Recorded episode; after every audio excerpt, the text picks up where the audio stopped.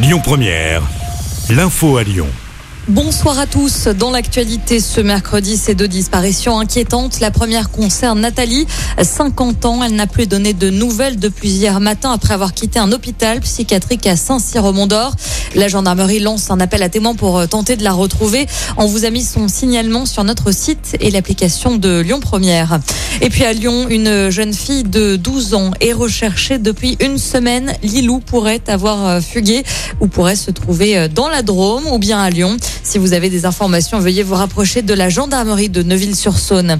À l'international, ce séisme meurtrier au sud-est de l'Afghanistan, au moins 1000 personnes ont perdu la vie ce matin. On déplore également plus de 600 blessés. Les recherches se poursuivent pour retrouver des victimes coincées sous les décombres.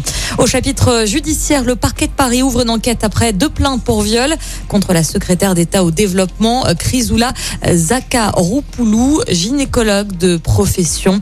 Deux femmes l'accusent d'avoir commis des viols lors de l'exercice de son métier. Un mot de politique à présent. Aurore Berger devient la chef du groupe Renaissance à l'Assemblée nationale. Cette dernière a été réélue dans les Yvelines dimanche lors des législatives. La députée devient ainsi la première femme de l'histoire présidente d'un groupe majoritaire à l'Assemblée. Retour aussi sur cette 40e fête de la musique à Lyon hier soir avec une belle surprise. M a improvisé un concert sur la place Saint-Jean dans le Vieux-Lyon. Le chanteur a ensuite pris la direction de Fourvière pour donner un concert dans le cadre du festival M qui se produira une dernière fois ce soir. Top départ également des soldes d'été. Aujourd'hui, l'opération va se poursuivre jusqu'au 19 juillet. Et puis en basket, c'est un match qui tout double qui attend l'Asvel ce soir en finale du championnat.